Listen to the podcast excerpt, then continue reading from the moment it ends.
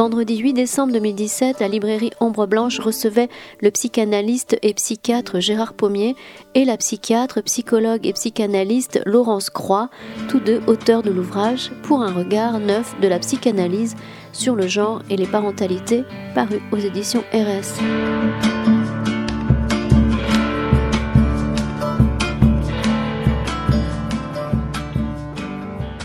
Bonsoir bonsoir à tous.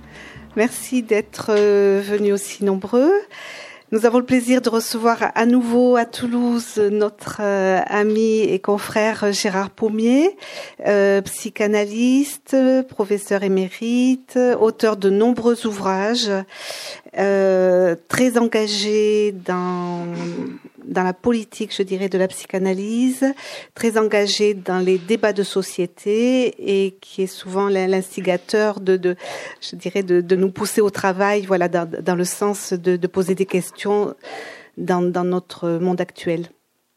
Euh, alors, autour d'un ouvrage qui a été initié par euh, Laurence Croix, qui est psychanalyste à Paris, membre d'Espace Analytique, maître de conférence à l'Université Nanterre et auteur euh, d'un ouvrage, Le Père dans tous ses états.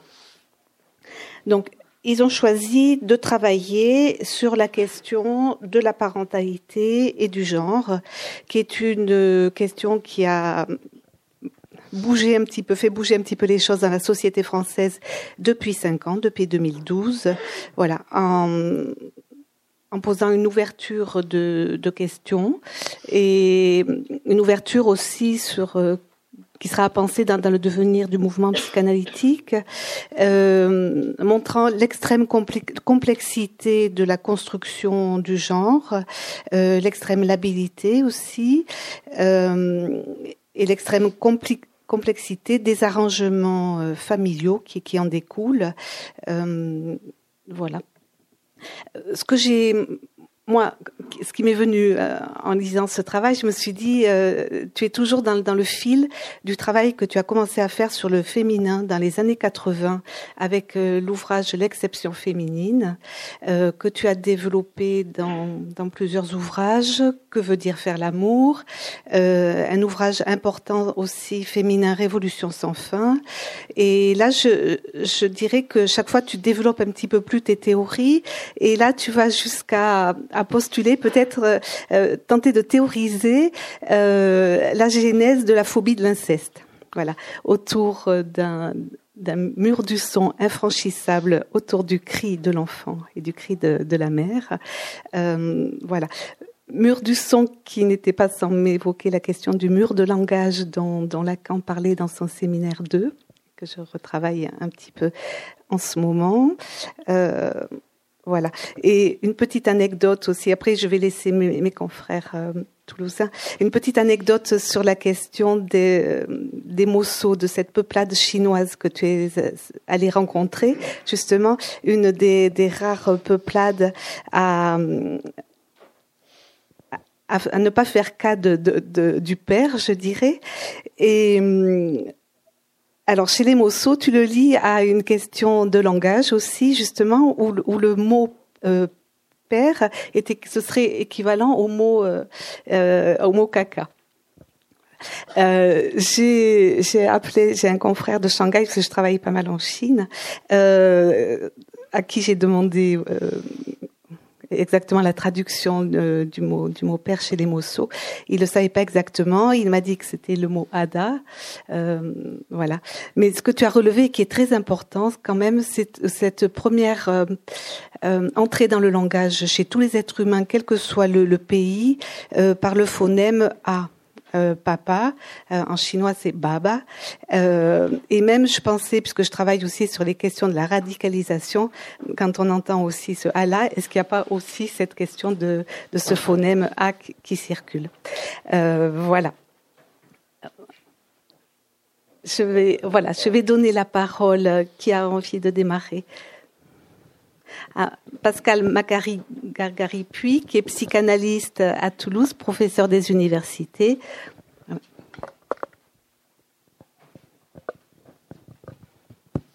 Ça marche? Vous m'entendez? Oui? Oh je ne sais pas trop par où commencer parce qu'effectivement c'est un ouvrage composite hein, puisqu'il est euh, de fait écrit par plusieurs auteurs qui sont pas d'ailleurs toujours d'accord entre eux. Il y a plusieurs thèses, c'est ça qui est intéressant, qui sont pas toujours, euh, comment dire, il n'y a pas toujours des réponses d'ailleurs entre les thèses, donc elles sont un petit peu laissées euh, à l'appréciation du lecteur, euh, ce qui est très bien. Donc on peut piocher dans ce livre. Alors plutôt que de faire, de poser des questions tout à fait directes à un texte ou à un auteur, moi ce que je voudrais peut-être euh, attrapé. C'est des grandes questions qui se posent euh, à la psychanalyse euh, au regard des théories du genre ou alors dans les théories du genre les plus comment dire les plus extrêmes qui sont les queer theories. Bon effectivement, il y a des il y a des bon cette référence hyper classique maintenant à Butler dans Trouble dans le genre. Bon ça on en a presque assez de il y, a seulement cette référence. Puis Gail Rubin aussi bon qui est en particulier euh, pour son ouvrage, euh, enfin, sur, pour son texte Marché au sexe, qui est un, un, texte extrêmement radical. Alors, moi, j'ai quelques questions. Alors, c'est très difficile. Alors, certains, je pense à Zafiropoulos, par exemple, sauvent Lacan hein, quant à sa vision, je dirais, sa théorisation de la sexuation contre Freud, euh, en disant Freud s'est dépassé, mais Lacan, heureusement, a sauvé la psychanalyse quant à cette question de la sexuation. Euh, voilà, d'autres disent, mais c'est déjà dans Freud, puisqu'il y a la bisexualité, il y a cette perversion polymorphe. Donc la, psychanalyse, euh, dès sa naissance, est queer.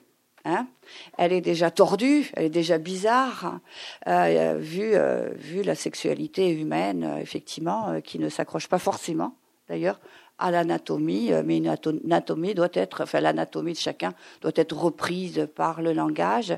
Et d'ailleurs, c'est vrai que Lacan a beaucoup accentué ce point, euh, quel que soit son sexe, et en particulier, je, parle, je pense à, alors c'est un exemple que je donne souvent à mes étudiants, il y en a là, ils vont me dire, elle radote. Euh, Jean de la Croix, par exemple, Jean de la Croix qui, c'est ça, je, le dis parce que c'est d'importance, qui sans doute, euh, Lacan ne le dit pas explicitement comme ça, mais du côté du féminin au niveau de sa jouissance, dans le sens où il... Voilà. Et pourtant, vous voyez, et c'est ça qui nous différencie, me semble-t-il, euh, de des théories du genre. C'est qu'on voit que c'est pas du tout les identifications. C'est un genre de la croix, personne n'a dit qu'il était identifié femme, qu'il était féminin, qu'il n'y a jamais eu de témoignage là-dessus. Et pourtant, sa jouissance est féminine. Ce qui veut dire que le masculin ne s'étaye pas, ne s'adosse pas à des identifications. C'est-à-dire, euh, euh, et, là, je pense qu'il y a une rupture par rapport à ces grandes, comment dire, ces grands mouvements identitaires euh, et qui, qui, mettent beaucoup l'accent sur l'imaginaire des identifications quant à la question, alors de ce que nous on appelle sexuation, qu'on appellerait plutôt dans les autres théories le genre. Alors Évidemment, il y a un texte euh, qui est très radical, euh, très radical dans quelque chose de foucaldien, c'est-à-dire, alors je ne sais pas son nom, pardon, c'est la première. Yes, voilà, c'est lui. Et donc, qui a une, qui a une, je pense que c'est la, la plus grosse critique peut-être du bouquin La psychanalyse, à partir d'une position foucaldienne, puisque alors voilà, alors il est de Leuzien sans doute, mais là c'est vraiment la, la, la, la, critique euh, à partir des normes euh, euh, telles que les conçoit Foucault, et c'est extrêmement foucalien parce qu'il dit en fait il y a que des subjectivités créées par des normes, ce qui est vraiment la chose foucalienne par excellence, et il place ça contre le sujet. Et là, il va jusqu'à dire en fait il faudrait revoir la psychanalyse puisque cette notion de sujet n'est peut-être pas tout à fait appropriée. Alors ce qui nous mais devant un vertige, parce que je crois que même les autres textes de, euh, du texte, et le, tien aussi, euh, Gérard, euh, vont vraiment sur quelque chose du sujet qui doit s'approprier justement le symbolique. Il est donné, certes, c'est-à-dire il y a une normalisation du sujet, mais aussi comment on fait pour entrer dans le symbolique. Il y a bien un effet sujet. Et je trouve que ce texte, enfin, euh, je pense que c'est pas le seul dans la psychanalyse qui existe comme ça aujourd'hui. Alors on en discutait hier justement avec euh, ou avant-hier avec des gens euh, qui sont issus de Paris 7. Est-ce qu'il y aurait du post-lacanisme aujourd'hui qui existerait, sachant que la critique quand même va son plein sur le fait que la psychanalyse étant bah, évidemment une production culturelle, je veux dire comme toute production humaine, je dirais, et comme toute théorisation. Et euh, là, il y a une, vraiment une critique de la psychanalyse, donc à partir de cette position foucaldienne sur la subjectivité contre le sujet. Mais ce que je me dis aussi, enfin, c'est que la théorie foucaldienne est aussi un produit, autant un, produit culturel que la psychanalyse. Et quant à ça, euh, voilà, chaque époque euh, est marquée par la subjectivité, la radicale de son auteur, puisque, bon, on sait que c'est l'ami de Gail Ruben. en tout cas, il annonce comme ça à cause de ses rencontres à San Francisco euh, via ses pratiques euh, sadomaso, sans doute, en tout cas homosexuelles, dans ce grand lieu de, de plaisir qui était euh, San Francisco à l'époque.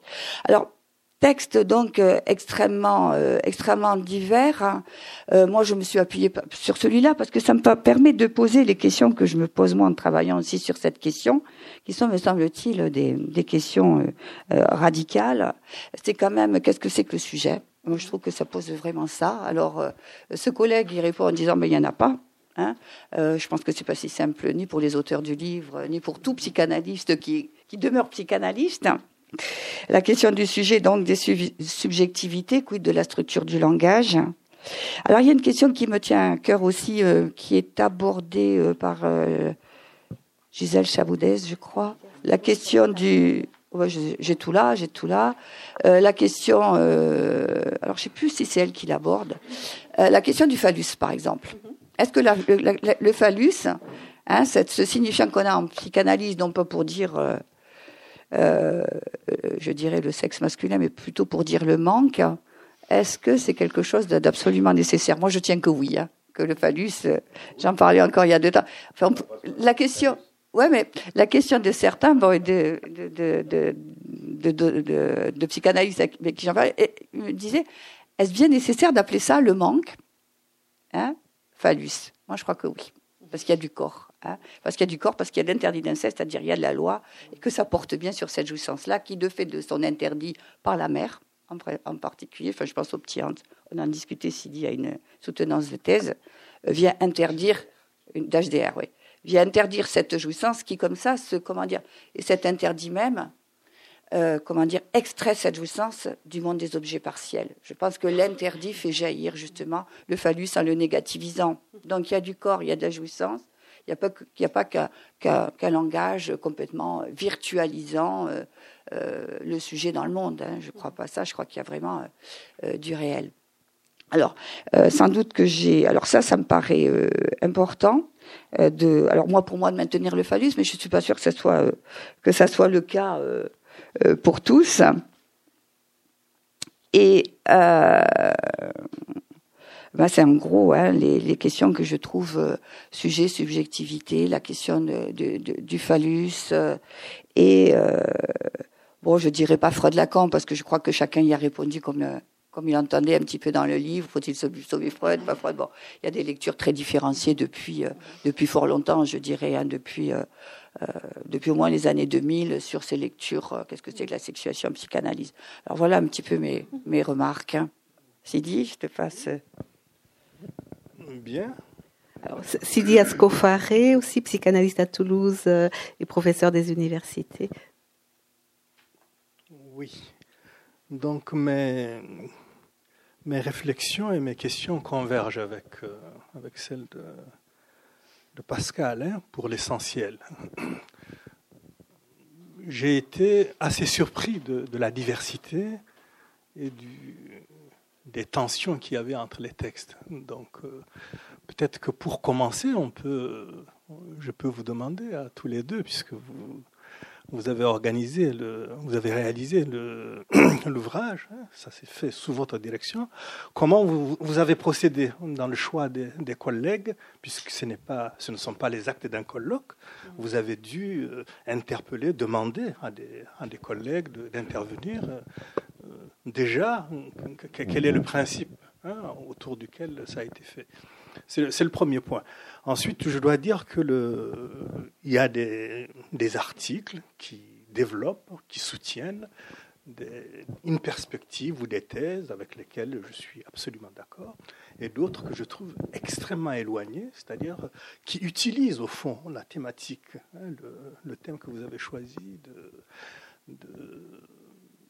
des études de genre et de leurs effets pour régler des comptes avec la psychanalyse plutôt que d'interroger, au fond, la psychanalyse sur ce que l'émergence de la problématique queer, de la problématique de, des rapports entre sexualité et, genre lui pose. Et ensuite, pour moi, il y a un point sur lequel euh, qui, qui que je trouve extrêmement important et sur lequel j'insiste beaucoup, c'est que, à mes yeux, la théorie psychanalytique est une théorie de la pratique psychanalytique.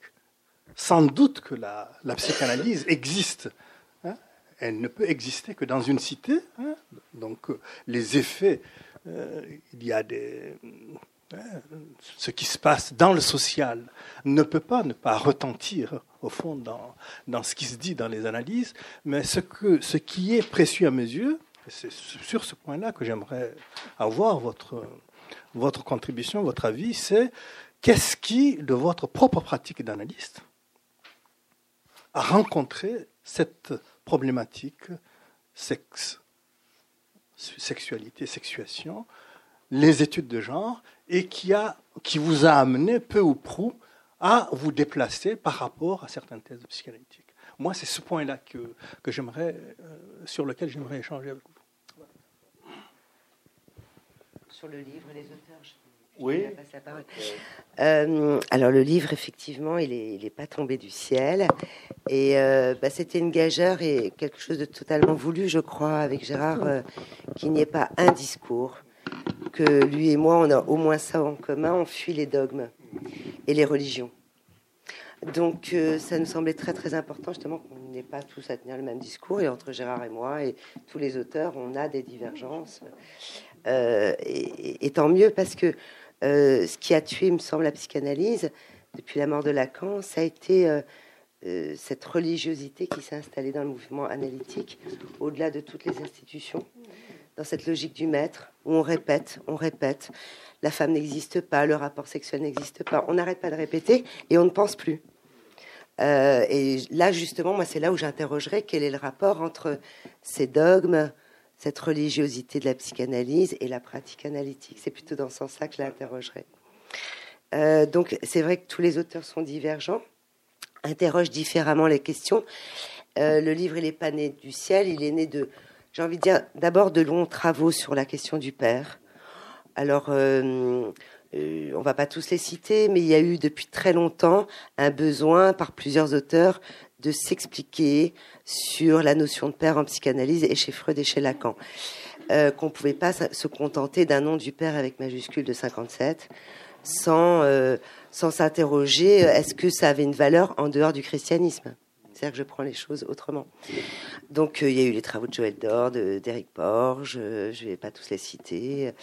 Euh, il y a eu un certain nombre de travaux sur le père. moi aussi, j'ai été confrontée à cette psychologisation de la psychanalyse qui est insupportable, surtout quand je fais des formations continues auprès d'éducateurs. Et on entendait parler, il a un père, il n'a pas de père, il a un père carent. Qu'est-ce que ça voulait dire C'était toujours par rapport à cette imago du père, cette image, cette idéalisation monothéiste au moins, si ce n'est purement chrétienne, enfin le christianisme ayant élevé comme ça Dieu euh, au nom de, du Père. Hein. Euh, donc il y a eu tous ces travaux sur les pères, et malgré toutes ces explications pendant des années de nombreux auteurs, eh bien on est arrivé au moment du mariage pour tous, comme tu l'as dit en 2012. Et, là on se rend compte que bah, tous ces travaux, même des plus grands psychanalystes, n'ont parfois pas été entendus. Euh, que tout d'un coup, le père de la psychanalyse se confondait avec le père de la réalité sociale. Que tout d'un coup, des psychanalystes s'alliaient avec euh, ce qu'on appelle la, la fachosphère, euh, avec les extrémismes religieux des trois monothéismes. Et on a vu un discours religieux dans lequel, en tout cas, moi, je ne me reconnaissais pas. Et on a été quelques-uns à pas se reconnaître. Donc, il y a eu, par exemple, la lettre publique. Il y a eu deux lettres. Hein. Il y a eu la lettre publique qu'on a fait d'abord, qu'on a initiée avec Olivier Douville, enfin, que j'ai initiée avec Olivier Douville, euh, qui a eu un grand retentissement euh, médiatique, etc. Et puis Jacques-Alain Miller, qui a ensuite sorti aussi une lettre qui m'avait proposé d'ailleurs qu'on la co-signe, etc. Moi, j'avais ouvert la porte, puis il a préféré faire une autre lettre qui était très bien aussi. Donc, euh, euh, il y a eu cette lettre. Le mariage pour tous est passé. Alors, il y a eu cette lettre. Il y a eu cette lettre disait simplement, c'était, elle s'appelait la psychanalyse face à l'égalité des droits. Et cette lettre disait simplement que la psychanalyse n'avait pas à se prononcer sur un problème social euh, et législatif et administratif. Euh, on n'est pas allé, on n'a pas défendu d'opinion, de thèse, parce qu'on voulait justement être consensuel, que la psychanalyse n'a pas à donner des morales et encore moins à s'intéresser euh, à des lois ou à usurper, je veux dire, ce qui n'est qu'une pratique de déchiffrement de la parole de l'autre et qui ne peut pas être une théorisation euh, de normes psychiques ou sociales. Donc voilà, on a essayé de dire ça en quelques paragraphes. Et puis euh, le mariage est passé. Moi, je pensais que tout ça était apaisé. Donc il y a eu un séminaire que j'avais initié à Espace Analytique où Gérard est intervenu euh, sur genre et famille, qui s'appelait comme ça, quelque chose comme ça, où justement on s'est interrogé sur notre pratique. Donc Gabriel Balbo, par exemple, qui intervient dans l'ouvrage, euh, est venu dans ce sens-là. Pas du tout, euh, il, connaissait absolument rien aux questions de genre. Euh, ça l'intéressait pas du tout d'ailleurs. Je l'avais invité parce que c'était un, un, grand clinicien d'enfants. Il avait beaucoup publié avec Bergès, donc je l'avais invité à ce titre-là. Et du coup, il s'est intéressé un peu plus à un de ses patients sur lequel il a publié, et il en a encore parlé hier soir. C'est-à-dire que ces questions nous font tous travailler différemment. Euh, d'où on est parti, où on peut aller, euh, en fonction aussi de nos a priori, euh, nos, nos, opinions, nos morales, nos, nos, croyances. Donc moi, je suis ravie que cet ouvrage soit très diversifié, qu'on soit pas tous d'accord. Et je sais qu'on commence les présentations. On a commencé hier soir, on est là ce soir, et qu'elles seront souvent houleuses, même entre co-auteurs. Mais ce qui nous intéresse justement, c'est, euh, Gérard va le dire après moi, je te passe tout de suite la parole, mais ce qui nous intéresse justement, c'est qu'on puisse enfin à nouveau s'interroger. Parce que si on s'interroge plus, si on met plus de doutes euh, dans nos pratiques, dans nos théorisations, ben, on est mort. Voilà. Donc, euh, voilà. Après, je reviendrai sur Oui, je vais dire juste un, un mot pour continuer la discussion, puisqu'on a choisi de ce soit sous forme de discussion, sans qu'on fasse de, de, grandes déclarations ou des textes, et puis qu'on discute avec vous aussi sur ces problèmes de, sur ces problèmes d'un bouleversement de société, euh, parce que c'est de ça dont il s'agit. Euh, je, donc, je vais peut-être commencer par répondre à une des questions de Sidi Ascofaré, euh, qui parlait de du corpus freudien comme d'une théorie de la pratique.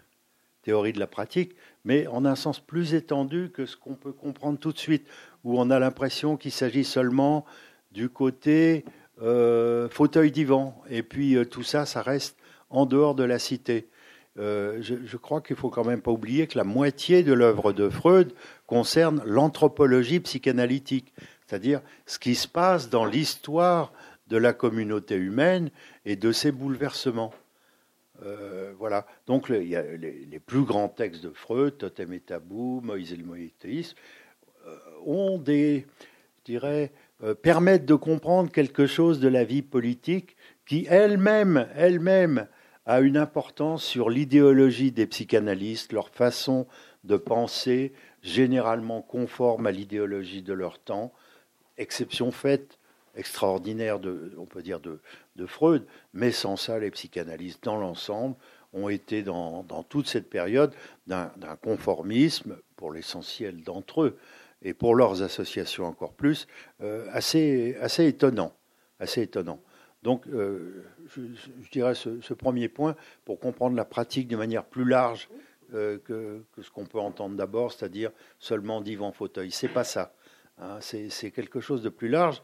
Euh, c'est important de le souligner parce que, en tout cas, moi, c'est mon sentiment que depuis 10, 20, 30, 40 ans au maximum, nous sommes en train de vivre un bouleversement de société euh, euh, extraordinaire, puisque quelque chose qui dure quand même, sans exagérer, depuis le sacrifice d'Abraham, c'est-à-dire la domination du patriarcat, la domination des hommes est en train d'être entièrement bouleversée. C'est-à-dire, c'est un changement de position à 180 degrés sur des questions essentielles qui vont nous obliger à réfléchir et sur ce que c'est que le genre, et sur la différence entre genre et sexe, la façon dont une culture peut opprimer certains, certains, certaines manières de vivre, certains genres, le féminin, les homosexuels, de manière quand même assez horrible pendant plusieurs millénaires, et que tout ça est en bouleversement complet. Donc il y a un remaniement complet de notre euh, façon de penser euh, qu'il faut initier, qu'il faut initier, je dirais, euh, de manière sans doute minoritaire, encore minoritaire, chez les psychanalystes eux-mêmes, puisque les associations psychanalytiques, dans l'ensemble, ont été vraiment d'une frilosité extrême, y compris sous couvert de dire nous, on ne s'occupe pas du tout de ce qui se passe euh, on ne prend pas de position. Euh, bon, euh, je crois que ça a, été, une erreur et que cette erreur n'a pas été pour rien dans la relative désaffection de la psychanalyse traditionnelle auquel on assiste depuis une, vingtaine d'années. Parce que ce remaniement de société, je, je, crois qu'il va avoir des conséquences non seulement sur le formatage de la famille, non seulement sur le rapport entre les entre guillemets hommes et les entre guillemets femmes, mais qu'il va avoir aussi des conséquences sur la pratique psychanalytique elle-même. Ça veut dire qu'il existe un mode de psychanalyste à la papa, on va dire. Une façon de se cantonner comme ça sous couvert d'objets petit a, de euh, supposer savoir, de d'humour, de euh, etc. dans une position de maîtrise qui correspond à une certaine idéologie dont il faut bien dire qu'elle est datée. Il y a déjà aujourd'hui de nouvelles pratiques de la psychanalyse. Moi-même, je dois dire, je ne pratique plus comme il y a 20 ans. C'est certain, c'est certain. Je veux dire, cette position de silence mortifère qui a été poussé à l'extrême par le dogme, comment dire, de l'IPA, les trois quarts d'heure, euh, ne jamais changer de costume, euh, etc. Quelque chose de vraiment. Je, crois que ça, va se terminer, mais ça va se terminer dans cet ensemble qui remet en cause une certaine euh, dogmatique dont le cœur central, c'est quoi? C'est la sexualité. La sexualité dans toutes ses différentes occurrences on peut dire, euh, y compris la façon dont euh, la famille se construit, la famille se vit. Il y a eu une dogmatique concernant la famille, elle existe toujours, elle est toujours aussi puissante. Or, la famille se construit de manière double. D'une part, l'enfant s'invente lui-même sa propre famille, c'est ça. Hein. Sur la question du sujet dont il était question tout à l'heure, euh, euh, cette, subjectivité euh, première, nous pouvons la voir à l'œuvre, je dirais, dès la première nuit d'un nourrisson. On voit bien qu'il rêve, qu'il rigole, pendant qu'il dort. Dire, la subjectivité, c'est quasiment une donnée dont on voit les effets, en quelque sorte. Donc euh, je suis également très critique par rapport à l'un des auteurs de ce livre, qui est un personnage absolument sympathique et c'est agréable de discuter avec lui, mais le point de vue foucaldien dans l'affaire ne prend la question de la sexualité que du point de vue de la répression sexuelle, euh, c'est-à-dire étouffe complètement la subjectivité et euh, juste comme ça, en passant, la psychanalyse. Il faut, quand même le faire. Foucault a écrit des ouvrages remarquables sur, sur la répression de la sexualité, sans, quasiment sans jamais citer Freud il faut quand même le faire. Hein. Euh, voilà. Ceci étant, il est intéressant et important de lire, Foucault. Oui. Bon, je ne vais, pas être trop bavard. C'est un peu pour essayer d'introduire le débat. Euh, je veux dire, pour, pour qu'on mesure bien que l'énorme changement de société que nous, nous avons commencé à vivre, euh, c'est quelque chose qui va avoir des répercussions encore pendant, longtemps pour nous adapter à ces nouvelles façons de, vivre qui vont, qui vont s'imposer, qui se sont déjà installées, on peut dire, euh, grandement dans la société, euh, dans la façon de vivre euh, entre les hommes et les femmes, dans la façon de vivre des enfants dans leur famille. Voilà. Juste. Mais bien sûr. Discutons. Oui, quand tu dis un changement de société, euh, parce que si tu veux, je pense à la fois euh, à Lévi-Strauss, je pense à la fois à Françoise Héritier, je pense à la fois à Gail Rubin, justement. Euh, quand, bon, Lévi-Strauss parle, parce que changement de société ou changement de civilisation Parce que quand même, l'idée de Lévi-Strauss, si le lien social tient, c'est parce qu'on échange plutôt les femmes. Bon, c'est un truc classique. reprise par, repris, hein, thèse reprise par Françoise Héritier, qui dit pourquoi, effectivement, elle emploie le terme de patriarcat, pourquoi le patriarcat depuis toujours? Sa réponse, qui est intelligente, hein, parce que comment dire, la culture, toute civilisation doit faire avec le réel aussi, le réel de la reproduction. C'est les femmes qui font le ventre avec leur ventre les enfants, donc comment avoir accès aux produits du ventre des femmes? D'où dichotomie entre ce pouvoir naturel de la maternité et le pouvoir politique que s'octroient les hommes à justement la famille patriarcale, etc. Donc euh, on serait plutôt là. Alors Gay Rubin reprend ça, bon pas, héritier parce que c'est un texte que je cite de 73, quelque chose comme ça, mais ce qu'elle dit, elle dit pour le coup, la, la psychanalyse, c'est formidable. L'anthropologie aussi, mais on enlève, euh, il faut casser le patriarcat. Et la psychanalyse, c'est formidable. Si vous enlevez le complexe de Deep, le phallus, etc. maintenant. Euh, alors, on en était. Gérard. Voilà. On en est pas là à l'époque, mais enlevez-moi tout ça. C'est repris par Butler d'une certaine façon. Et évidemment, c'est repris par notre euh, euh queer française, qui est très très bien d'ailleurs, facilement accessible sur YouTube. Hélène Sam, maintenant boursier, hein, qui reprend tout ça, qui est vraiment une vraie universitaire et qui reprend tous ces textes. Alors ça, c'est euh, donc c'est ça ma question. C'est est-ce que tu penses, enfin c'est contenu évidemment dans mon développement, est-ce que tu penses que c'est un changement de civilisation ou de société, ce qui n'est pas tout à fait pareil? Et d'autre part, juste je termine hein, parce que j'ai la question du pouvoir. Euh, toujours si je fais référence à Lévi-Strauss, par exemple, le pouvoir, lui, il parle pas tant de, que ça de pouvoir.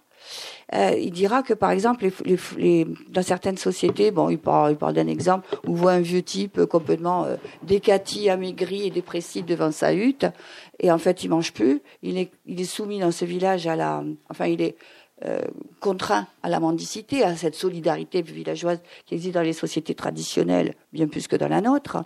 Et donc, euh, ben lui, pourquoi? Parce qu'il n'a pas accès au feu, donc il ne peut pas se faire manger.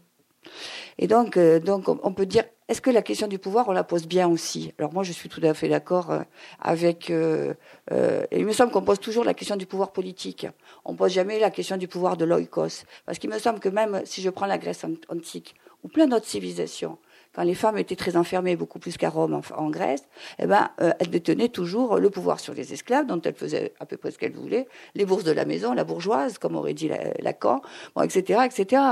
Donc, euh, est-ce que quand on parle pouvoir, et, alors, en réfléchissant un petit peu à ce soir, je me suis dit, est-ce qu'on n'est pas contraint aussi quand on parle pouvoir politique, quand on parle euh, l'accès des femmes au travail qui leur donne une liberté économique qui permet effectivement les divorces et la liberté je suis évidemment bien d'accord avec ça, mais je me demande si on ne participe pas aussi du discours capitaliste qui fait de, la valeur travail euh, quelque chose d'extrêmement euh, euh valable et qui, maintenant, c'est vrai aussi que les lieux de travail sont des liens de, sont des, seuls lieux de, sociabilité quelquefois.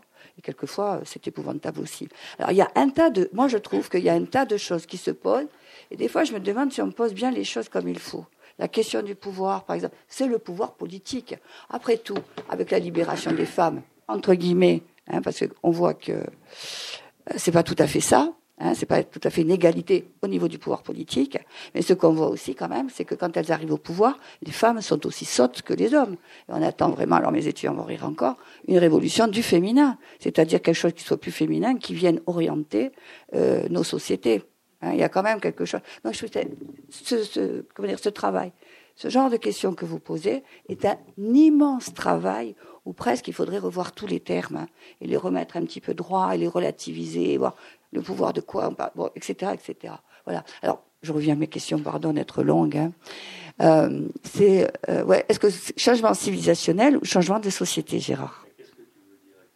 Je veux dire que s'il y a du patriarcat depuis le départ, effectivement, ce qu'on voit, c'est quand même quelque chose d'une morsure euh, sur le patriarcat, quelque chose qui, euh, qui se brise un petit peu. Est-ce que c'est pas la civilisation telle qu'on l'a connue jusqu'à présent qui est en train de se briser, ou bien est-ce que c'est seulement une forme Si je prends l'hypothèse de toute société patriarcale, tu vois, est-ce qu'on a à, quoi on assiste exactement? Quel est ton diagnostic? Moi, moi, je dirais comme ça, pour répondre précisément à cette question-là, c'est le pouvoir du patriarcat. Donc, une certaine forme de pouvoir politique qui suppose, qui pose des questions très petites et très précises à la psychanalyse théorique. Euh, qu'est-ce qu'un père? Puisque patriarcat dit pouvoir d'un père. Est-ce qu'on a défini ce que c'était qu'un père? Je ne crois pas. Je crois que c'est un travail en cours, un travail que nous avons à faire et que nous n'étions pas capables de le faire tant qu'il y avait ce pouvoir du patriarcat très puissant auquel, au fond, notre idéologie se référait et aussi nos schémas théoriques. Pour ma part, je, considère, par exemple, les mathèmes de la sexuation de Lacan, pour moi, c'est les mathèmes du patriarcat. C'est les mathèmes du patriarcat. Qu'il y en ait un qui fasse exception à la castration, c'est vraiment, c'est qui? C'est qui c'est celui-là? C'est le père, mais le père, c'est justement celui qui est mort et castré. C'est le contraire. Donc, euh, je veux dire, tout ça, c'est des questions qui méritent d'être discutées. Euh, je veux dire, dans quelle mesure nous, psychanalystes, euh, souvent prétentieux, n'avons-nous pas barboté complètement dans une idéologie par rapport à laquelle Freud a fait quelques écarts Par exemple, je reviens toujours à ça euh,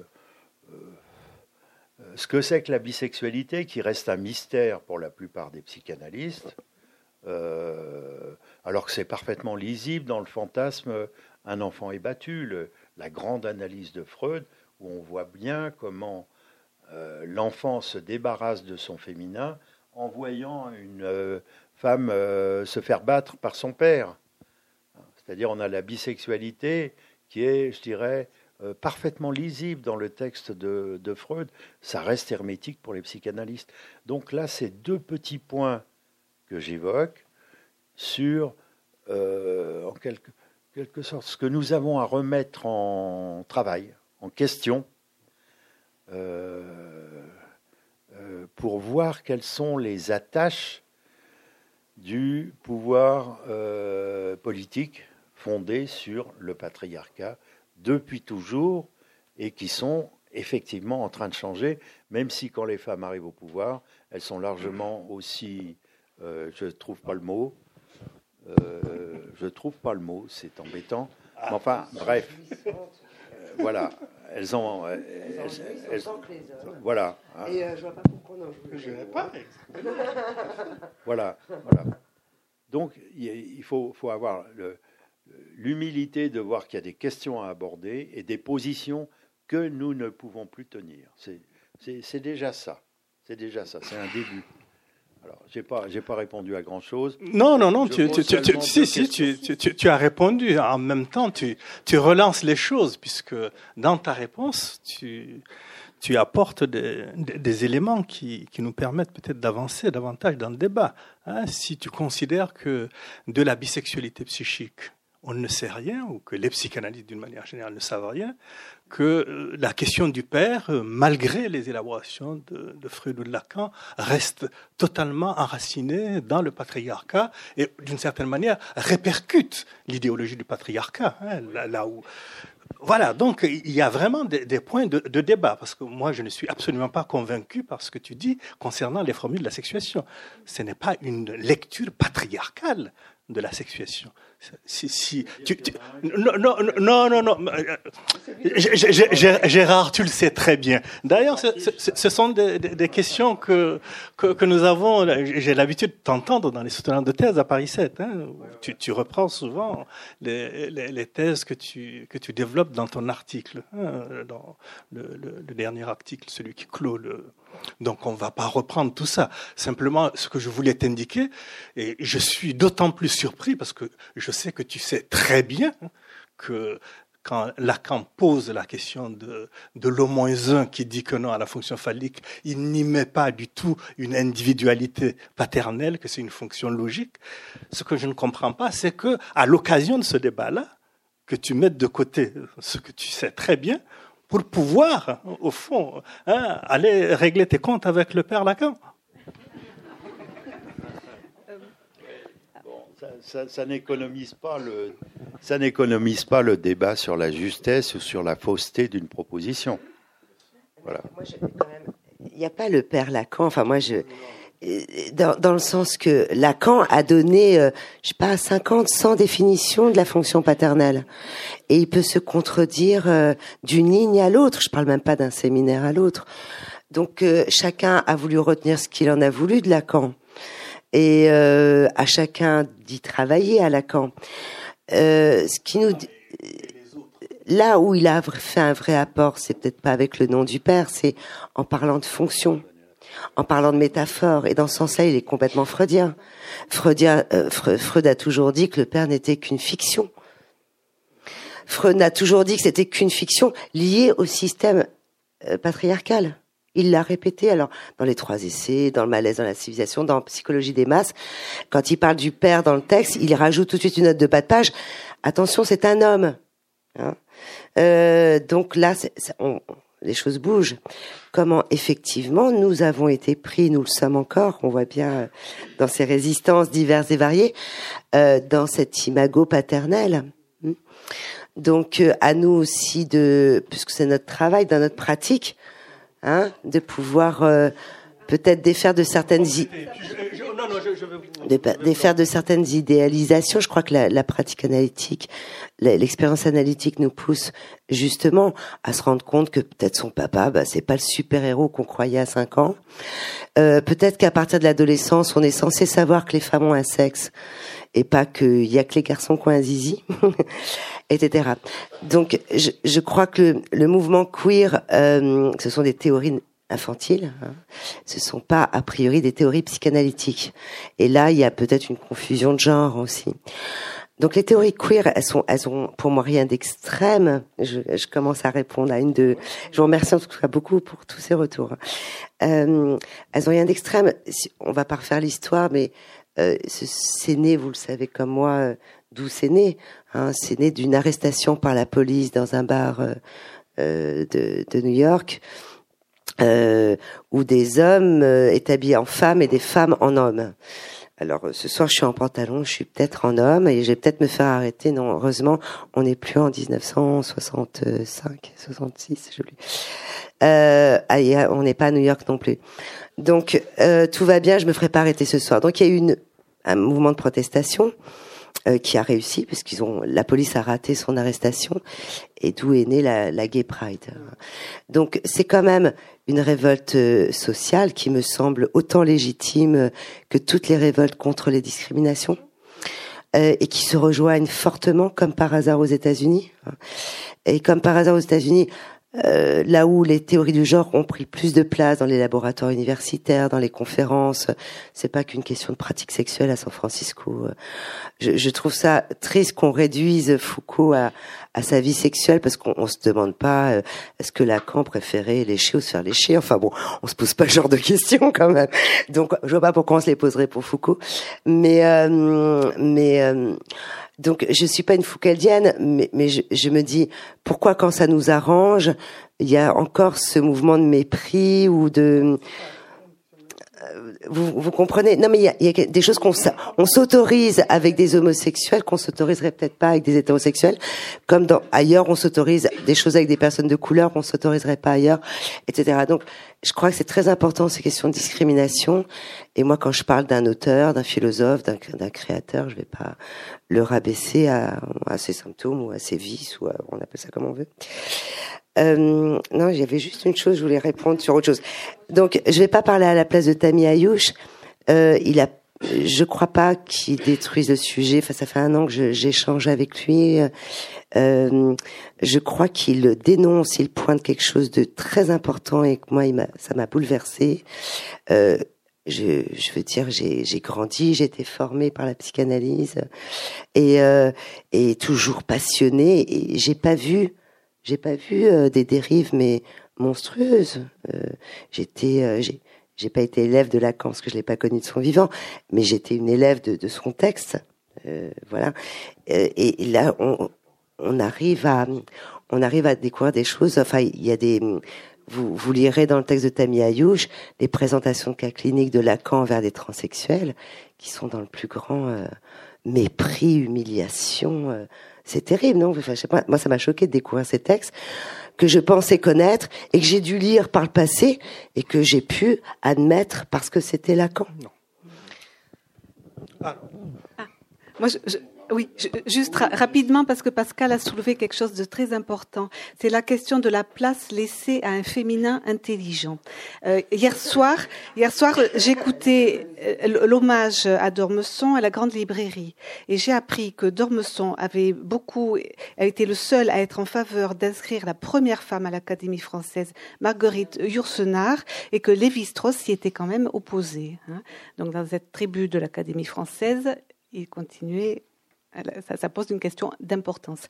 Et, je pense que tous ces bouleversements actuels euh, questionnent en, de manière sous-jacente la question de cette place laissée au féminin. Tu le décris très bien, Gérard, dans ton dernier livre sur le, le féminin Révolution sans fin, c'est-à-dire un féminin comme qualité, qualité du féminin qui est en contrepoint de la bisexualité psychique et comme équivalent de la castration.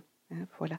Et euh, peut-être, je pensais que ce, mouvement de, parole qui se libère chez, les femmes avec ces, plaintes d'abus sexuels serait peut-être euh, à entendre du, côté d'une demande de, reconnaissance. je ne sais pas. nous allons proposer peut-être, si la salle a des questions,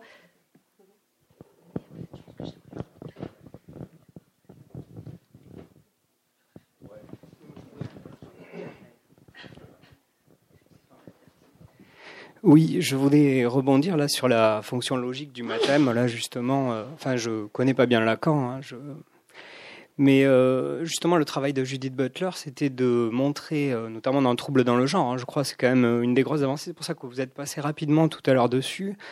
c'est d'avoir fait une critique du système logique, que ce soit de Lévi-Strauss ou de Lacan. C'est-à-dire qu'à l'intérieur, elle passe quand même en revue la manière dont la supériorité du genre masculin sur le genre féminin est inscrite à l'intérieur même de la logique du système de la parenté pour les strauss et du structuralisme et de l'humathème, par exemple, pour, euh, Lacan. Donc ce que, ce que vous contestez, mais ce que Judith Butler euh, fait. Et donc c'est pour ça que je suis très enthousiaste à l'idée euh, que soulève Monsieur Pommier, parce que euh, c'est vrai que analyser euh, cette structure logique, je crois que c'est ce qui nous reste à faire. Enfin, je suis pas lacanien, donc c'est pas moi qui le ferai, mais euh, je me demande si une structure logique peut tenir. Et ensuite, parce que ce que Judith Butler, alors je suis pas butlérien non plus, hein, il faut, faut, le dire, mais ce que Judith Butler pointe du doigt dans son livre tout de même, c'est que on déplace le problème d'un structuralisme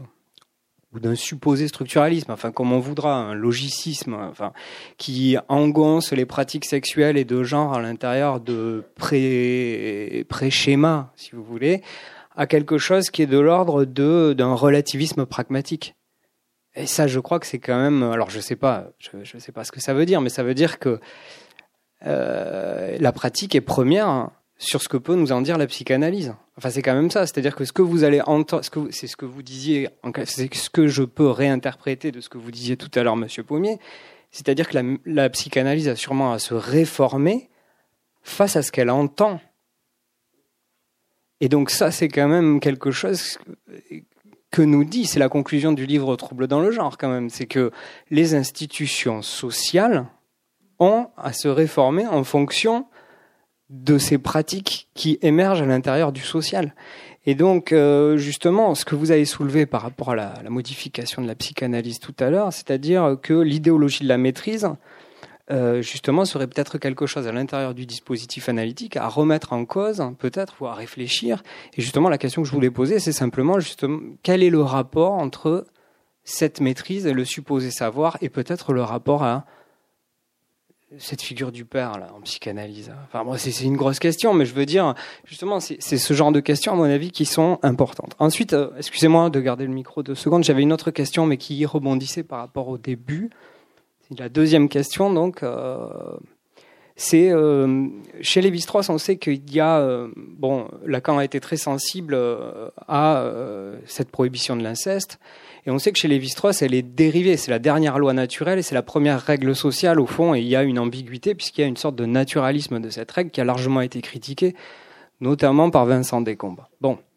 Et la question que je pose c'est aujourd'hui on sait que cette loi qui prohibe l'inceste de manière juridique a été modifiée et qu'elle rend possible dans les faits la pratique de l'inceste pour des adultes consentants.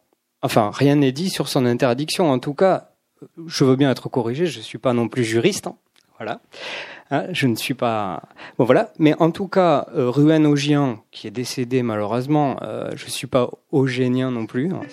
On, va, y aller jusqu'au bout. Mais Ruan Augian, lui. Euh...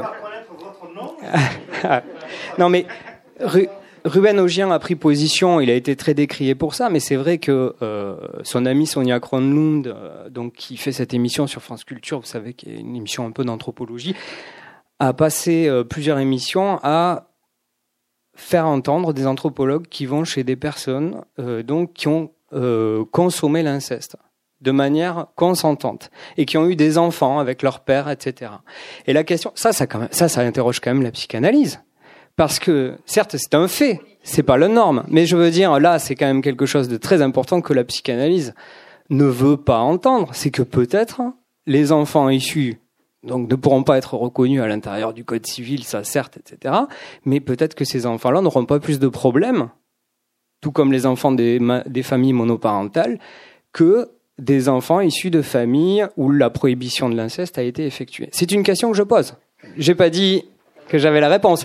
Mais en tout cas, il est clair qu'il existe dans les faits des familles dans lesquelles la prohibition de l'inceste n'a pas été effectuée.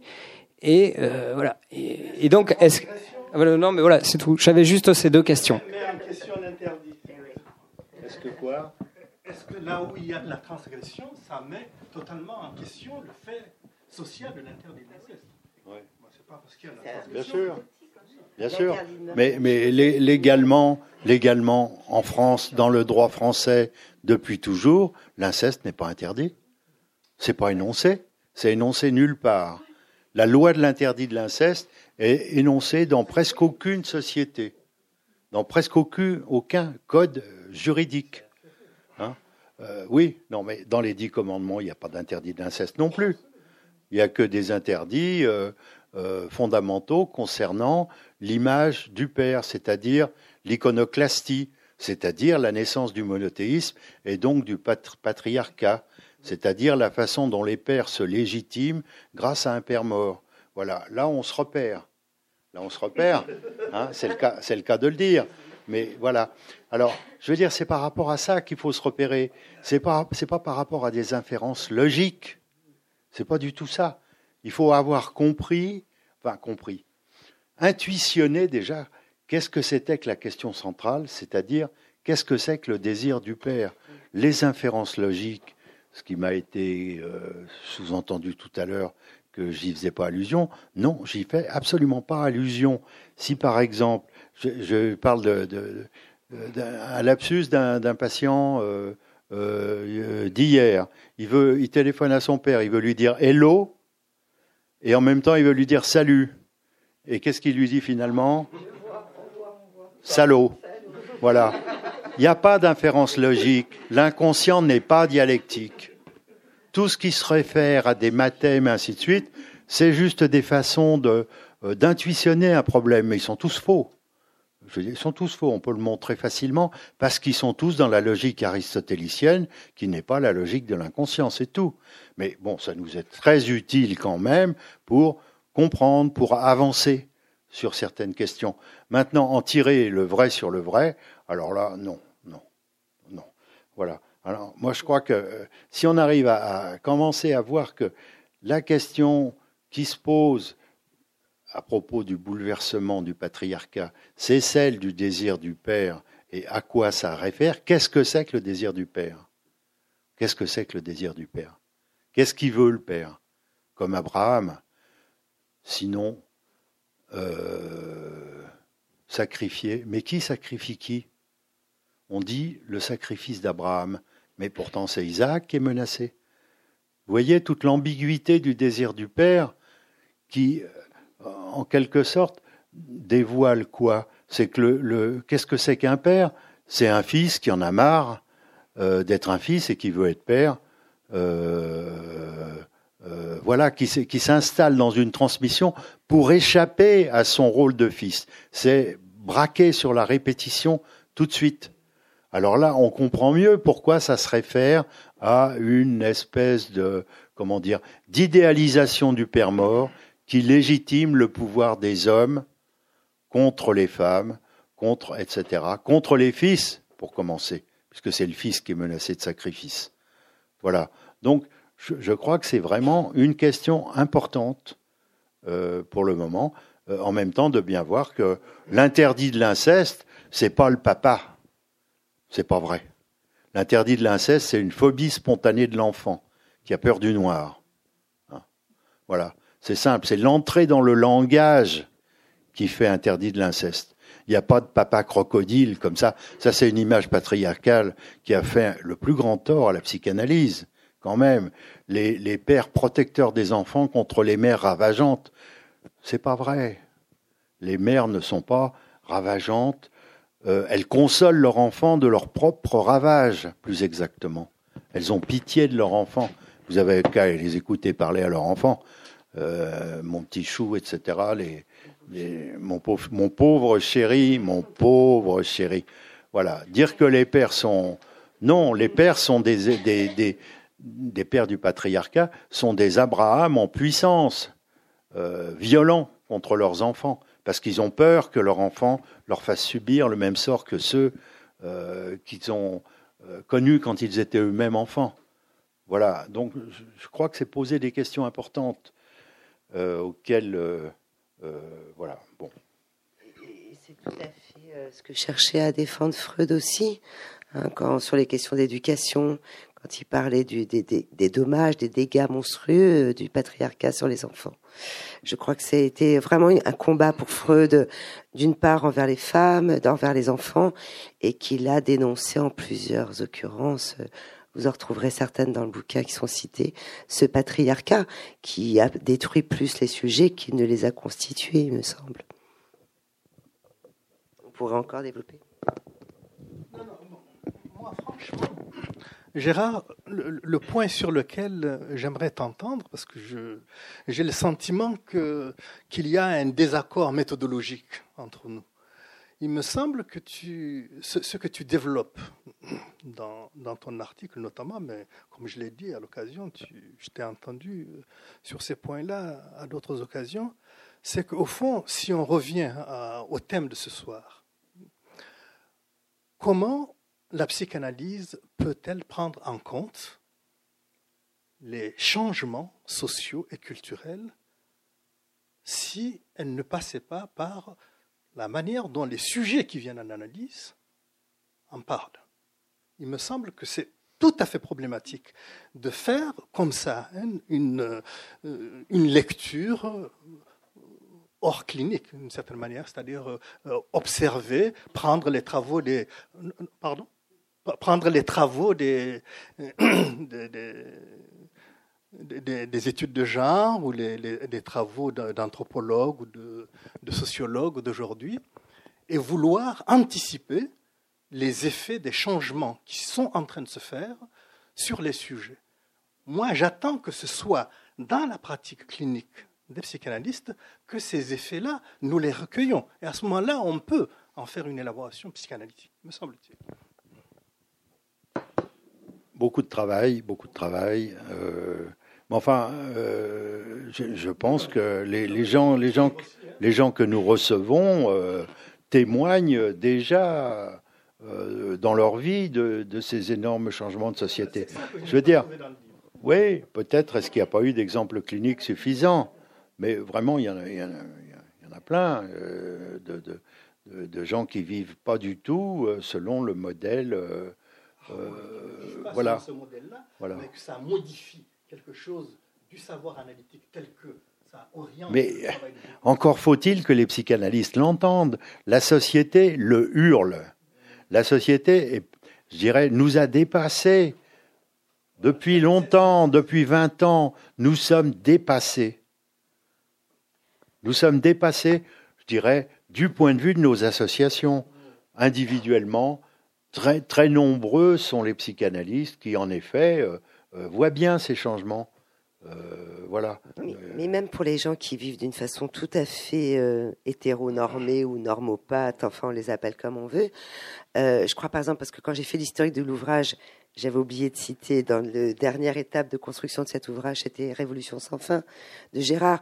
Il a été quand même le premier depuis Freud à réinscrire la misogynie et qui aucun analyste, à ma connaissance en tout cas, ne l'avait entendu ou n'en avait parlé. Pourtant, les femmes en étaient toutes victimes ou en sont encore toutes victimes, sans cesse, continuellement.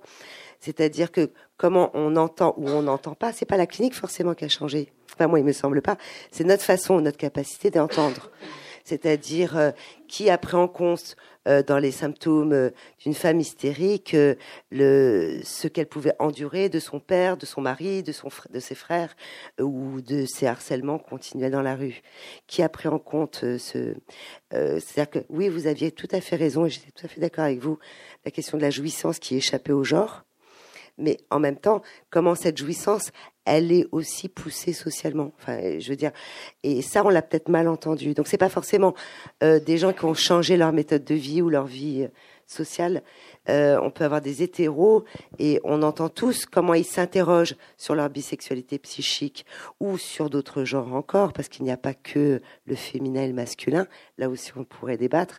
peut-être que ça ne s'arrête pas là. En tout cas, on est plusieurs auteurs à, à développer que le sujet est peut-être asexualisé dans le sens qu'il n'est pas forcément pris dans cette binarité ou dans ce manichéisme, enfin on l'appelle, on le voit comme on veut, mais euh, comment nous on est capable ou pas d'entendre. Et là je, je rejoins Foucault où pour lui le pouvoir n'est pas du côté du pouvoir et de la répression politique. Il n'arrête pas de s'en défendre. Il est très clair là-dessus.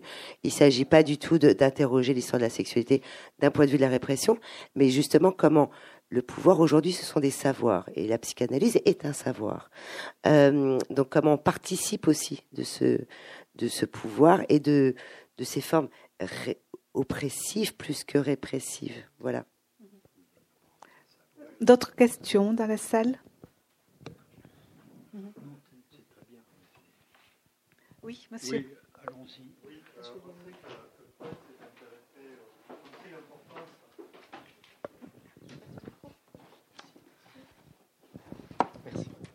Oui, on connaît l'importance d'Oedipe dans la, dans la psychanalyse freudienne, puisque je crois qu'il faut préciser, la, la psychanalyse n'est pas que freudienne aussi. Euh, il y a un ouvrage de Freud qui s'appelle Moïse et le monothéisme, et puis il y a Autoronque avec le mythe de la naissance des héros. On a euh, chez, chez Freud, chez Moïse et le monothéisme et Oedipe, l'histoire de deux enfants abandonnés. Oedipe recueilli par le roi et la reine de Corinthe. On a Moïse recueilli sur les eaux du Nil. Euh, par la fille du pharaon. On a Romus et Romulus, dans le cas d'Autoranque, qui sont aussi enfants adoptés, qui seront recueillis par une louve. Euh, D'où vient la fascination de la psychanalyse pour les enfants adoptés? Est-ce qu'il y a euh, une spécificité qui, conduit à, un avenir, à, la création du judaïsme dans un cas, la création de la psychanalyse dans l'autre et la fondation de Rome dans le dernier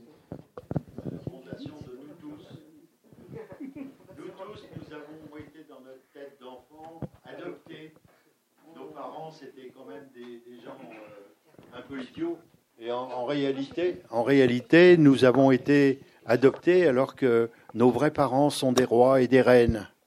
Je veux dire, il n'y a pas que Moïse et le et puis euh, et puis Oedipe. Je veux dire, c'est le mythe individuel du névrosé qui a, beaucoup d'importance par rapport euh, au sujet qu'on aborde, parce que tous les enfants s'inventent de tels parents. Et quand ils sont dans une famille, qu'elle soit euh, monoparentale, qu'elle soit euh, n'importe quel cas de figure que vous pouvez imaginer, eh bien, leurs parents de la réalité sont différents de leurs parents euh, mythologiques. Et c'est entre ces deux termes-là qu'ils se construisent, en quelque sorte, comme sujet, entre leur rêve et la, réalité. voilà, j'ai répondu trop longuement, mais je veux dire, il ne faut pas laisser Oedipe et, Moïse tout seul comme ça. C'est trop triste. Juste pour rebondir quand même, parce que Freud dit c'est pas pas tant que la psychanalyse soit intéressée à ce genre d'histoire, c'est que ce genre d'histoire euh, fait partie des mythes. C'est ce que dit Freud. Il dit dans tous les dans énormément de mythes, en fait, il y a toujours des enfants de rois Hein, qui sont abandonnés par des familles pauvres. Donc il dit il y a quand même quelque chose d'un père idéal qui est toujours là dans la tête de tout enfant. Freud le dit à peu près, alors je sais plus dans quel texte, mais il s'étonne, il a le même étonnement que vous, hein, en disant mais pourquoi est-ce que les mythes racontent-ils toujours cette histoire-là? Ben, Un petit peu comme Gérard euh, le dit, euh, peut-être que chaque enfant, enfin, il y a quand même quelque chose du père idéal, alors patriarcat ou pas, j'en sais rien là, euh, qui traîne dans la tête de chaque enfant, parce qu'en fait, aucun père n'est tout à fait à la hauteur il y a toujours euh, le père euh, est par structure frappé d'inconsistance. Hein.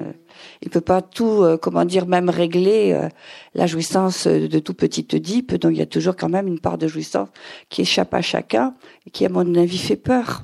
Hein, qui, qui, qui, fait peur, qui vient créer l'angoisse. Et alors qui, pour moi, alors je suis un petit peu en désaccord avec toi, sans doute, euh, Gérard, avec ton texte, euh, pour moi, les fantômes, le diable, euh, le monstre, le vampire, l'alien, sont justement des figures qui sont données donc à cette angoisse qui est en reste de comment dire du passage oedipien. Et donc on se fait tout l'angoisse, c'est se faire peur soi-même. Et ces figures dont tu parles sont effectivement les figures qui viennent nommer par l'imaginaire notre propre angoisse. On est tous là, et il n'y a aucun père effectivement qui vient les dompter, carence structurale du père. Hein, pour tout sujet. Euh, alors moi, je, alors justement sur, je dis carence structurale du père, je dis ça aussi pour le sujet moderne, quel que soit le coup dans l'aile qu'est le patriarcat. Ah, je redis encore, il y a du travail à faire, mais euh, je pense que moi, dans ma clinique en tout cas, euh, je ne vois pas de sujet que je peux mettre du côté de la névrose ou de la perversion plus rare comme tout le monde, hein, comme sur tous les divans, je n'en vois pas qui est pas euh, encore euh, ces trois pères euh, qui ne s'orientent pas, je dirais, du père, y compris qui imaginarisent le père, qui sont déçus du père, mais aussi un père qui qui vient quelque quelque peu traîner dans le lit de la mer, je dirais, donc un petit peu l'interdire. C'est la figure de l'interdit. Moi, je crois que quand même, il y a toujours de la loi dans le monde on l'appelait père à un moment donné. Moi, je pense, que pour les névrosés, je trouve aucun changement. Il s'appelle toujours père. Hein, et euh, ça, c'est la clinique qui le dit. Enfin, je pense pas que j'ai tous les regards de la terre non plus sur mon divan. Je pense que on est toujours. Je pense qu'on en est quand même là. C'est ça le problème du patriarcat, c'est de confondre la loi et le père. Euh, et c'est là où il La loi, elle est là, en effet. Après, les sociétés je suis d'accord avec vous, c'est une question de société. Les sociétés donnent comme représentants de la loi qui ils veulent. Et j'en profite pour dire sur cette question du phallus que vous évoquez, Gisèle Chaboudet, je pense, a fait un très beau texte et, qui montre bien que le phallus est une donnée anthropologique sur laquelle on, reviendra dans aucune société. C'est une donnée de civilisation, mais euh, les sociétés donnent le phallus à qui elles veulent. Elles le donnent à Donald Trump ou elles le donnent à Barack Obama. C'est des choix, c'est des choix de la société. Ça ne veut pas dire qu'un tel est plus phallique que, vous comprenez? Ce sont des représentations phalliques que nous, aurons. Donc c'est pas la question de la euh, personne dans le livre, je crois, remet en cause vraiment le phallus. C'est comment nos sociétés nous ont poussé à voir le phallus dans telle et telle figure. Voilà. Juste pour, répondre par rapport à monsieur. Euh, la dimension des mythes montre tout à fait la, dimension de l'imaginaire qui, euh, qui habite le sujet, le sujet en construction. Et, le rôle de l'analyse, euh, c'est d'aider le sujet à sortir de, cette, toute de, ce monde imaginaire qui l'aliène, de, cette toute-puissance infantile pour pouvoir se construire en tant que sujet euh, adulte et authentique. Et hum, je reviens sur l'auteur qui remet en question la, question même de sujet. Ça me paraît participer d'une philosophie nihiliste. Enfin, euh, nous, notre travail, c'est de, faire en sorte que du, du sujet se construise. Hein, voilà. Voilà. Est-ce qu'il y a d'autres questions? Oui, au fond.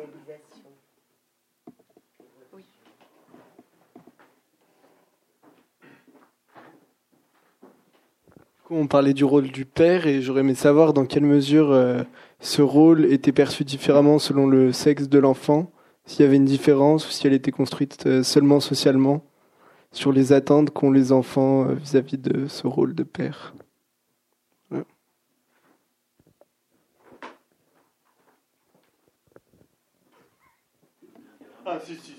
Ah, tu, vas pas te hein Non, mais je crois que vous, posez une. Euh, comment dire une, On ne parle que ça depuis le début de la soirée.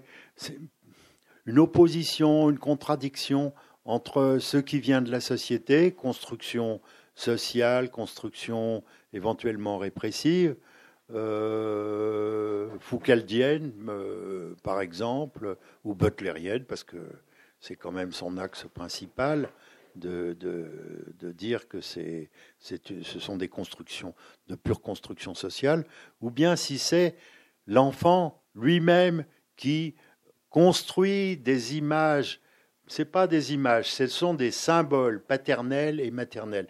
Dire que c'est dire que c'est des images, c'est vraiment être à côté de à côté de la question.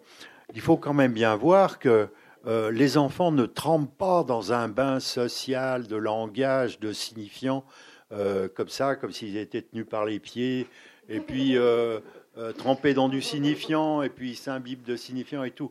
Non, les, enfants se saisissent de leur voix, chose extraordinaire. La, voix, c'est leur premier jouet pendant longtemps, et eux, les premiers, inventent les noms, les symboles de leurs parents. Voilà, c'est comme ça qu'ils entrent dans le langage. C'est pas parce qu'on le leur impose. Hein? Tu es revenu à l'AMP à cause de ça. À quoi? À l'AMP. Qu'est-ce que c'est que ça? Mondiale de psychanalyse. tu, me, tu me désorientes. Euh, je ne sais pas ce que c'est que ce truc. Ce que non, non, mais peut-être que j'ai écrit une bêtise, j'en sais rien. Enfin, en tout cas, ce que je veux dire maintenant, c'est que les enfants du monde entier, personne ne le leur apprend. Ils apprennent, ils disent tout seuls le nom de leurs parents, le nom propre de leurs parents c'est-à-dire papa et maman, avec les voyelles les plus ouvertes, le A, et la consonne la plus fermée, qu'on peut prononcer la bouche pleine, le M, ou la plus expulsive, le P, qui fait papa et maman. C'est-à-dire que c'est en entrant dans le langage, c'est-à-dire en nommant la personne à qui ils adressent leur voix, ce qui va devenir leur parole, qu'ils entrent en même temps dans l'interdit de l'inceste. La loi de l'interdit de l'inceste, elle est parfaitement euh, parolière. Langagier, il y a un langage des abeilles, etc. Non, c'est-à-dire porté par quelqu'un qui porte un nom à quelqu'un d'autre qui porte un nom. Quand un enfant crie, sa mère se précipite vers lui et elle dit son nom. C'est une façon de délimiter l'espace de la parole. Voilà. Donc il y a cette racine subjective, c'est ça la subjectivité, c'est d'avoir inventé ces deux noms propres, papa et maman. Voilà. Ce qui n'empêche pas que euh, le père et la mère ont eux-mêmes leurs projets concernant leur désir d'enfant. Il y a plusieurs sortes de désirs d'enfant. Un désir d'enfant purement clonique, c'est-à-dire se reproduire soi-même, ou bien un désir d'enfant pour ne plus cesser d'en être un soi-même, c'est une autre sorte de désir d'enfant, ou bien un désir d'enfant par amour, par amour pour la personne aimée avec laquelle on veut avoir un enfant. Ce sont trois espèces de l'amour qui construisent la famille du côté des parents, c'est-à-dire avec cette euh, espèce si dévalorisé par beaucoup de psychanalystes qu'est l'amour, qui n'est nullement imaginaire, mais parfaitement symbolique. Voilà. Hein. C'est-à-dire l'amour, c'est la condition, en quelque sorte, que ces, euh, euh, ces, ces, personnes appelées papa, maman, ou ce que veulent ces personnes dans leur désir d'enfant, pour que ça euh, prenne un effet symbolique, c'est à la condition de l'amour. Alors, je dis ça parce que, encore une fois, Une famille peut être homoparentale, peut être euh, euh, monoparentale, ou bien d'autres, ou bien d'autres, comment dire, constellations. Hein. S'il y a l'amour, ça peut marcher. Hein, c'est-à-dire la fonction paternelle et la fonction maternelle ne sont pas liées au genre. Hein, voilà. Donc c'est important à notre époque parce que voilà, on voit ça autour de nous et on voit bien que ça ne fait pas plus de dégâts que dans les familles euh, normopathes où souvent l'absence d'amour euh, rend les enfants malades. C'est ça. C'est ça. Bon, euh, donc je ne sais pas si j'ai répondu à votre question. Et l'amour en général, ça fait mal. Mais non, ça fait du bien. Je prends les histoires d'amour finissent mal. Ça finit peut-être mal, mais. Ça fait mal. C'est pas mal. Ça fait mal. C'est pas mal. Moi, j'ai du mal avec ce terme de normopathe. Hein. Enfin, non pas que je ne le comprenne pas, mais ça veut dire que la norme. Enfin, on a l'impression que la norme, donc comme hétérosexuelle, sous-jacent, hein, sous-jacent au signifiant, euh, parce que bon, euh, la plus générale, euh, la plus oppressive peut-être. Enfin, je veux dire qu'il y a Bon, euh, on a l'impression que maintenant, être hétérosexuel, je trouve qu'il y a une espèce de renversement des, des genres, ça devient complètement euh, normopathe. il y a quelque chose qui est gênant, je trouve. Je trouve qu'autant tout est bien partout, mais bientôt, il y a quelque chose quand même qui est. Non, ils étaient, ils étaient un million dans la rue, euh, la manif pour tous, à réclamer euh, papa, maman et bébé, soi-disant pour le bien-être de l'enfant. Mais ces gens-là ne descendent jamais dans la rue pour tous les enfants qui dorment dans la rue, pour tous les enfants sans papier. Ils sont jamais là pour eux.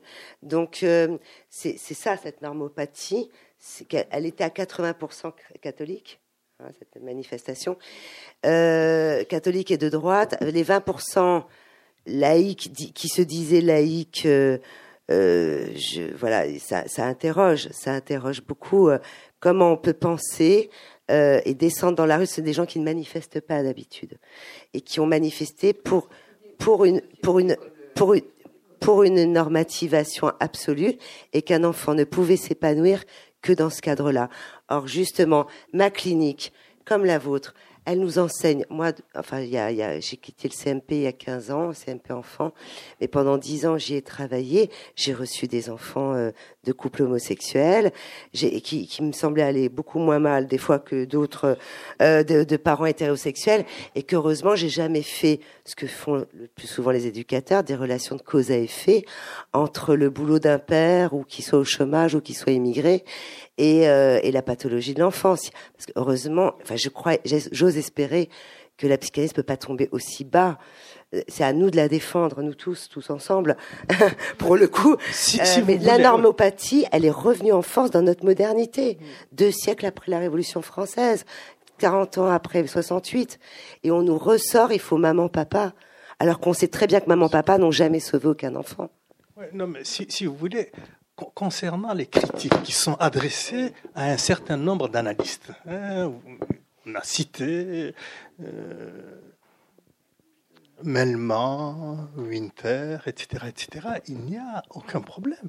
Moi, je ne pense pas que, en prenant position comme ils l'ont fait, ni qu'ils faisaient honneur à la psychanalyse, ni qu'ils représentaient quelque chose de la psychanalyse en tant que telle. Ce sont des citoyens, ils peuvent parler en leur nom, ils peuvent avoir d'autres références, d'autres valeurs que celles qui sont liées au discours analytique en tant que tel. Donc ce n'est pas sur ce plan-là que les choses se passent. Moi, je crois qu'il ne faut pas non plus confondre les positions euh, comme euh, si euh, des, analystes sont, sont de gauche et qu'ils prennent hum, parti au moment des élections, mais ce n'est pas la psychanalyse qui prend parti. Voilà.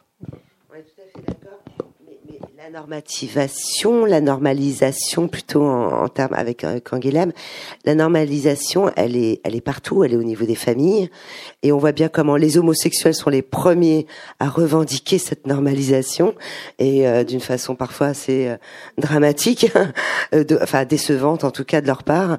On pouvait espérer que ça soit un peu plus rebelle ou opposant, mais c'est pas le cas.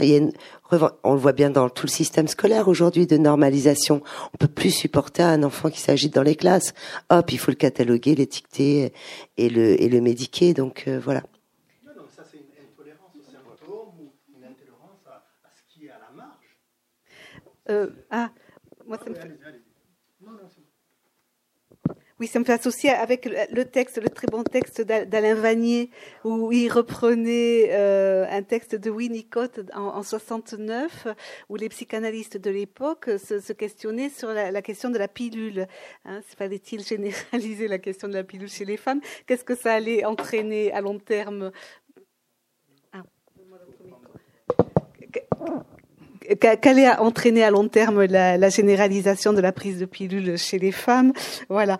Et Alain Vanier reprend ce texte de, de Winnicott, euh, où Winnicott finit par dire qu'il n'y a pas de solution bonne pour tous, mais que des solutions singulières. Et un, jour, dans une nuit d'insomnie, euh, il était en train de contempler la pleine lune et il lui est venu une idée. Il s'est dit, nom d'un chien, il y a un drapeau américain planté sur la lune.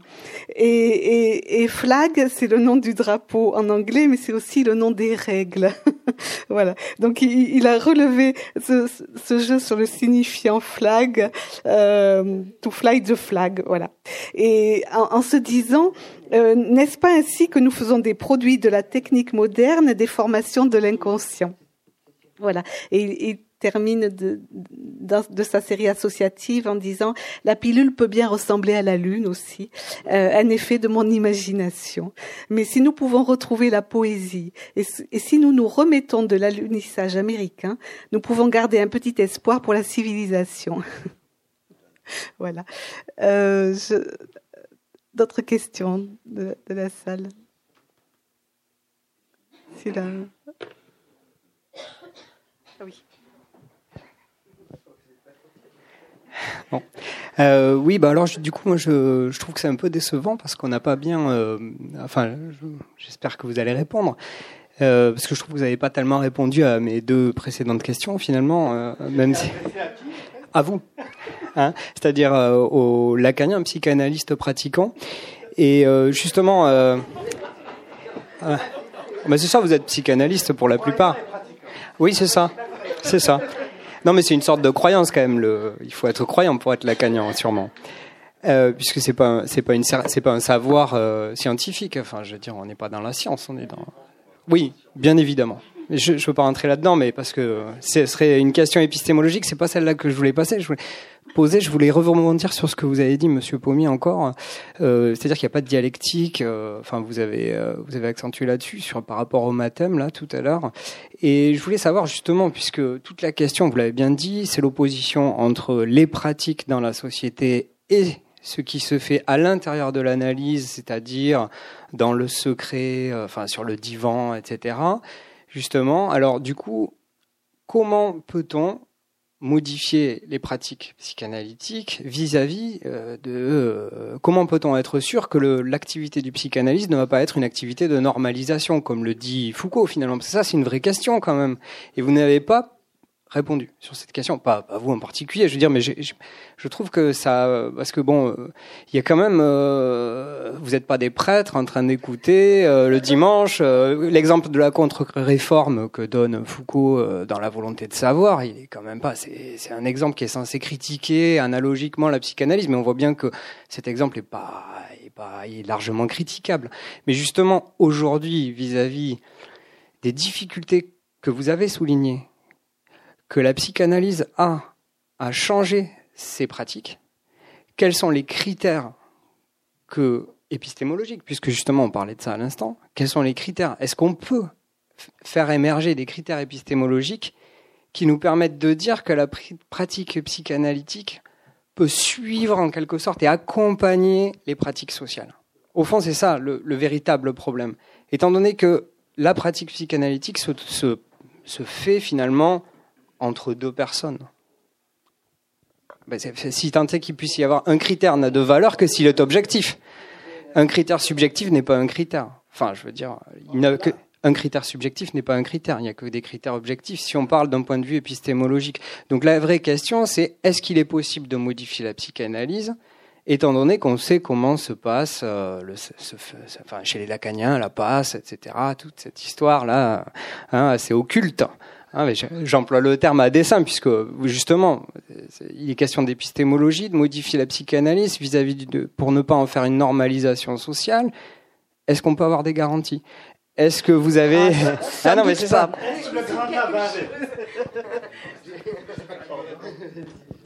Vas-y, vas-y. Non, mais je veux bien dire un mot comme ça. Euh, euh, les, garanties, euh, modification de la psychanalyse, c'est des sujets qui ont été effleurés ce soir. Bon, peut-être que j'ai employé des formules aussi expéditives, mais c'est pas la psychanalyse qui se modifie. C'est en quelque sorte qu'elle ne que les préjugés des psychanalystes, des préjugés, ne fassent pas obstacle au discours de l'inconscient. C'est tout. Hein, c'est tout. C'est extrêmement simple au point de vue épistémologique.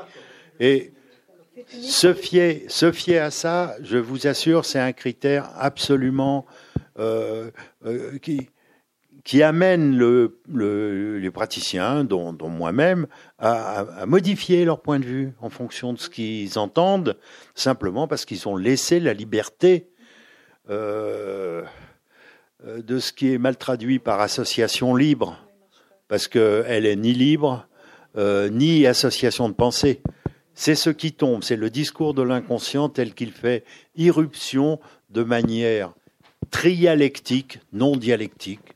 J'y reviens parce que c'est dans la cure, c'est comme ça que ça se passe. C'est une pratique de la parole. C'est ça, dont il n'y a pas de preuve scientifique au sens où vous l'avez entendu, c'est-à-dire scientifique au sens aristotélicien. Ça n'est pas possible, c'est tout on, le voit tout de suite que ce n'est pas possible. Voilà. Donc on en parle comme on peut, avec des mathèmes, ça peut être très utile, ou avec, euh, euh, je dirais, euh, la science, au fond, il peut y avoir plusieurs vérités concernant un même phénomène. Par exemple, c'est Einstein qui le faisait remarquer, euh, la théorie de la lumière est aussi bien corpusculaire qu'ondulatoire. Ce sont deux vérités distinctes. Il peut y avoir plusieurs abords, dont les mathèmes, dont Winnicott qui vient d'être cité, dont, qui permettent de plus qu'intuitionner, c'est-à-dire voir la trialectique de l'inconscient. C'est ça. Et être fidèle à ce qu'on entend. Fidèle, c'est un grand mot. C'est-à-dire, il faut simplement savoir l'entendre. C'est tout. Euh, bon, c'est une réponse. Gérard, ça c'est quelque chose qui est requis de l'analyste s'il occupe sa position. Il n'a pas à opérer avec ses préjugés. Donc je ne vois pas du tout. De fait, sinon il, il, il, n'opère pas en tant qu'analyste. Mais s'il est, s'il... premier à remarquer que tout analyste ses a priori. Donc c'est à nous de travailler sur nos a priori. Euh, et vraiment là, je crois que c'est un apport majeur de Lacan, entre autres. Euh, de retravailler sur nos a priori. Juste une petite chose, parce qu'on n'aura pas le temps, mais quand même, on ne va pas confondre la science et la vérité. Parce que euh, ça serait à ce moment-là, les religions sont des sciences parce qu'elles nous apportent plein de vérités. Euh, donc, je crois que la science n'a aucun rapport avec la vérité, que la science, justement, c'est à l'envers de la vérité. C'est-à-dire que la science euh, ne peut proposer que des hypothèses. Et si vous interrogez, je suis sûr, un mathématicien pour lui demander si 2 et 2 font 4, il vous dira non. Euh, je peux vous prouver que 2 et 2 ne sont pas égales à 4. Donc, science et vérité n'ont aucun rapport. même si on nous a appris donc, je, je crois qu'on n'a pas besoin des sciences pour, pour, chercher la vérité. La vérité, les religions sont là. Euh, je, je crois que les sciences, c'est d'abord des savoirs et la psychanalyse est une science, bien évidemment. Une science parce que c'est un savoir sur le sujet. Bon, on va, on va conclure. Moi, oui. une question oui. très urgente. Moi, j'aurais bien posé une question au doyen, Monsieur Fournier. Le doyen. C'est moche. La soirée avec vous. Ah, moi, c'est une, c'est une question toute bête, hein, parce que ce que je trouve, c'est que euh, la façon dont vous avez ouvert, enfin, dont vous avez parlé tout à l'heure, c'était très simple. Et pour moi, qui ne connais pas grand-chose à la psychanalyse, je dois avouer, j'ai besoin des choses très simples. Euh, donc, vous avez euh, dit que euh, vous avez vu arriver tous ces changements extraordinaires comme le mariage pour tous sur votre, sur le, sur le, enfin avec les, les patients que vous recevez. Mais qu'est-ce qui, dans le fond, d'après vous, a, a créé cet énorme changement? Je ne sais pas si c'est une réponse que je devrais poser à un psychanalyste. Hein. C'est une, question d'anthropologue.